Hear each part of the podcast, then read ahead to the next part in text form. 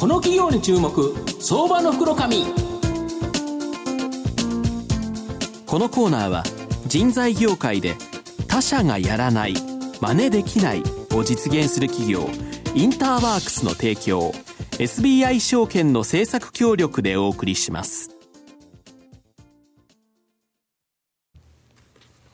ここからは相場の福の神 SBI 証券投資調査部シニアマーケットアナリスト藤本信之さんとともにお送りいたします。藤本さんこんにちは。毎度相場の福の神こと藤本でございます。よろしくお願いいたします、まあ、野球スタートして一勝二敗でスタートしちゃったんですけどまあ今日藤波なので今日藤波ですね。ビシッとされていただいて頑張りたいなと思うんですが、はい、えー、今日はですね証券コードが、えー、2736東証ジャスダック上場貞松代表取締役社長の貞松隆也さんにお越しいただいています。貞松さんよろしくお願いします。よろしくお願いします。よろしくお願いいたします。貞松は東証ジャスダック上場で株価今238円なので売買単位1000株で約24万円で買えるという形になります東京都目,、えー、目黒区中目黒にですね本社がござあるですね宝飾企業でしてもともとはメガネ店からスタートしたんですが、まあ、昨年ですね創業事業のメガネ店事業を売却し、えー、現在はですね宝飾品の製造販売がですねメインビジネスとなっています。百貨店やパルコなどのファッションビルショッピングセンターに直営店を展開しているという形になります流通ルートや年代別にセグメントされたブランドを立ち上げベトナムに宝飾品の製造工場を持ちですね製造販売の一貫体制を構築していると。で他社と差別化するために長年の研究開発の末にですね自社オリジナルのカット手法を編み出して、えー、コンピューターで複雑な計算をしてですね小さな星と大きな星が、えー、2つの星がですね映し出されるカット手法です。この商品は夢を叶える2つ星2つの星のダイヤモンドウィッシュアポンアスターと名付けられていて小さな星は今の自分。大きな星は輝くですね未来の自分と愛する人たちを象徴しているんだそうです。で他社差別化された人気商品を持ち銀座中央通りにですね路面店を出すなど、まあ、攻めの経営性の貞松は今後大きく成長を期待できると思うんですがあの社長あの御社の売り上げは多く直営店経由だと思うんですけど今期はですね店舗数が減少しているのに売上高が増加してるんですけどこれなんでなんですかね？ウィッシャー・ボンナスターのこともありまして非常に高立地のオファーが百貨店様や、はい、えー、ショッピングモールさんから頂いてます、はい。はい、えー、これを機会に積極的なスクラップビルド政策をやっておりまして、より高立地へ、より売り場面積を広くとやれるチャンスですので、うん、まあ、最終的には店舗数は増やすんですが、うん、一過性で減ってると。ただ1店舗あたりの売り上げが上がっているので全体のトップが伸びているという状況でございます。なるほどで、えーと、宝飾業界っていうのは商品化ではなかなか差別化できないと思うんですけど、まあ、御社はこの独自カット手法によるですね夢を叶える、えー、2つの星のダイヤモンドウィッシュアポンスターがあると思います。で宝飾品といえば明らかに物消費だと思うんですけど御社では発想を転換してですねこと消費として販売しているそうなんですがその考え方ちょっと教えていただきたいんですが。世界のジュエリーマーケットの半分はダイヤモンドダイヤモンドマーケットなんですね。はいそのダイヤモンドマーケットの9割のシェアを持つのが、はい、ラウンドブリリアントカットというダイヤモンドです、このラウンドブリリアントカットっていうのは100年前に作られていて世界中のジュエラーは同じものを100年間売り続けていると、はい、ところがブランドも一緒なんですよね。そうです。どのブランドもそうです、はい、えー、半分のうちの9割ですからね、うんところが店頭に来られるお客様で、ラウンドブリリアントカットくださいなんてお客様は世界中に一人もいらっしゃらないわけです。僕らはここにブルーオーシャンを見つけたわけです。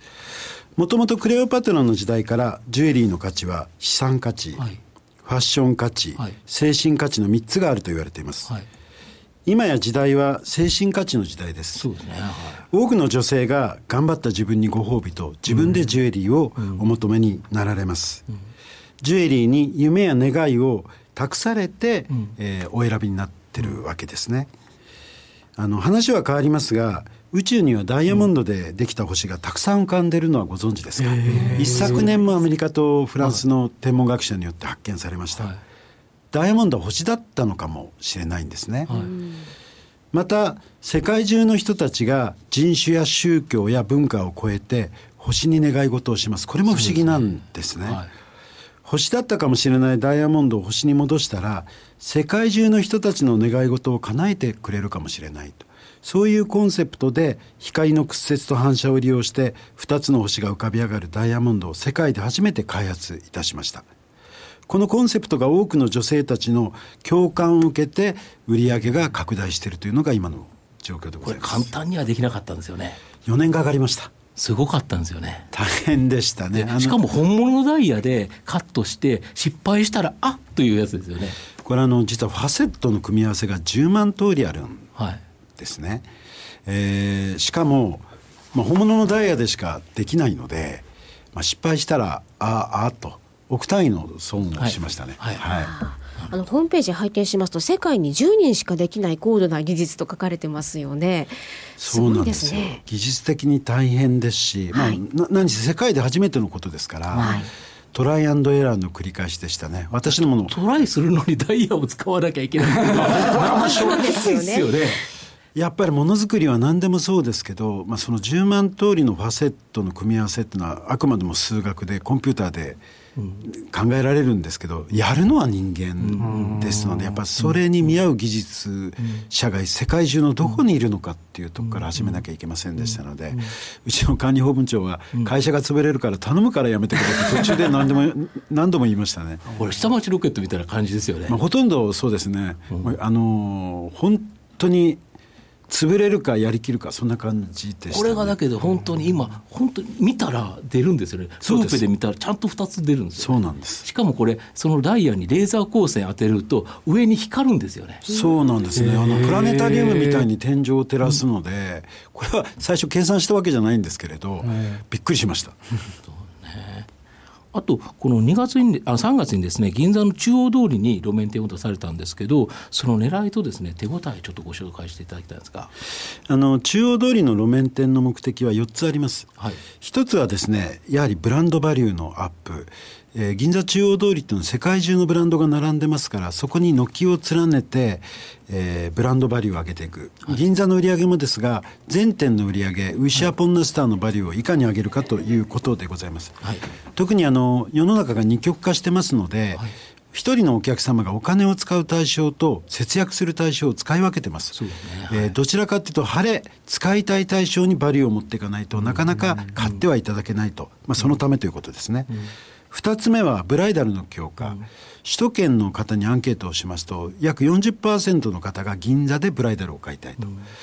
え先ほどと同じで二極化してきますとですねジュエリー一般女性がジュエリーに最初に出会うところがブライダルという、ブライダルが入り口ということになる可能性が高いと、なれば、えー、この4割の人が買いたいと言ってる銀座に路面店を持つと、入り口を作るということですね。3つ目は何といってもインバウンドです。2020年内閣府の発表によりますと4000万人の訪日外国人が日本に来られると。日本の人口が1億2000万人ですからなんと歩いてる人の4人に1人が外国人という時代がもうほんのすぐそこに来てるわけです。銀座だと本当にリアルにもっといますよ。もっといます、もう2人に1人とか、うん、ほぼその方々たちが100%通る場所に店を持つと、うん、これは将来の海外展開に大きな意味を持ってると思ってます、うん、最後はやっぱり e コマースであったり越境型 e コマース何もお店だけが、うん、えーお客様との接点ではありません、うん、特にウェブ環境というのは日進月歩でどんどん進んでますので、うん、ただウェブを強化すればいいだけじゃなくてウェブにやっぱりブランドバリューをつけていかないと最終的にはリアルとバーチャルの融合と、うん、そういうことを狙ってこの路面店を出したということです。これ見るとあれですよね。曜日の石にちなんだ7つのカラーのブースとか星空をイメージした店内とかってなんかお店もすごくそそる感じですね。ですね。だからやっぱりこう精神的価値女性がジュエリーを例えば春になったから宝石買おうって方はほとんどいませんね洋服買えたから買おうって洋服よりジュエリーの方が高いですから、はい、それとか今時資産性でジュエリーを買う方私が言うのもなんですけど少ないと思うんです、やっぱり圧倒的多くが何かの思いがあって自分にご褒美だったり何かの願掛けだったりそういうことで女性たちは買ってらっしゃいますから、えー、ご自分を幸せにするジュエリー。だからお店をですねある意味壮大な星占いにしてしまったというか、星の旅にしてしまったと。曜日っていうのも星占いで何曜日生まれってすごく大事なのでそれをジュエリーのデザインの中に組み込むとかですね、まあ、いろんな女性たちが喜ぶような、えー、体験型のブランド展開をしたいと思ってます。はい、夢を叶えるという言葉があちこちにありますけれどもあのフェスタリア・ベジュソフィアのお店が銀座にあるということなんですね。はいえー、もう本当になんかホームページ見てるだけでため息が出てしまいますね。綺麗ですね。最後まとめてあの御社の今後の成長を引っ張るものを教えていただきたいんですか？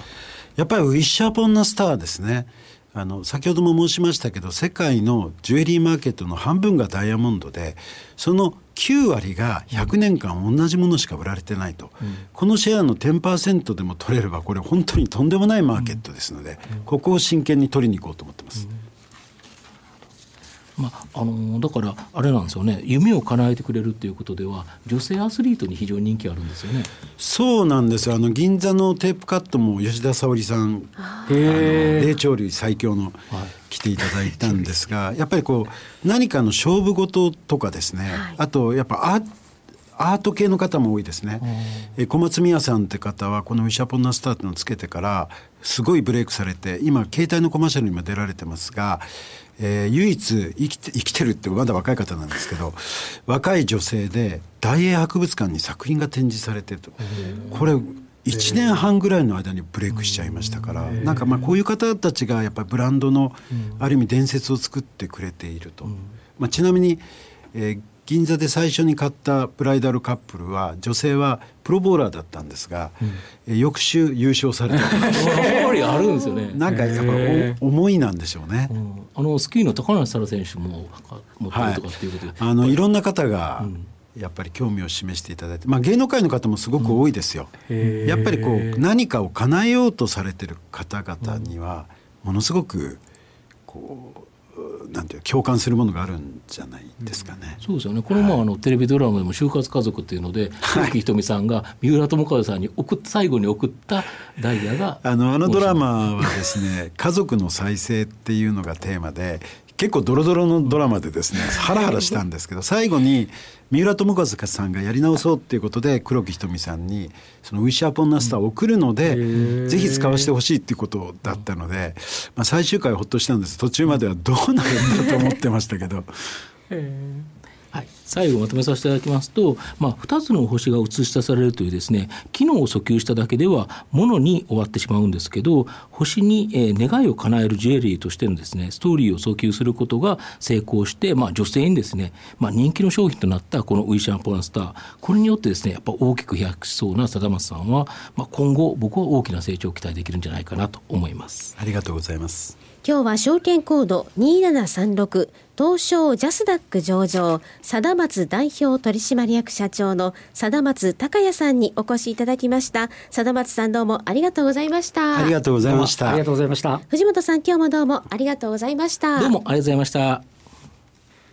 東証一部証券コード6032人材業界で他社がやらない真似できないを実現する企業インターワークスは製造業の求人掲載数ナンバーワンを誇るサイト工場ワークスを中心に9つのメディア3つの事業を展開しております。新たな雇用の創出から産業界や企業を支え働くエネルギーに満ちた社会を作り出す。東証一部証券コード6032インターワークスのこれからにぜひご注目ください。この企業に注目相場の福の神。このコーナーは人材業界で他社がやらない真似できないを実現する企業インターワークスの提供 SBI 証券の政策協力でお送りしました。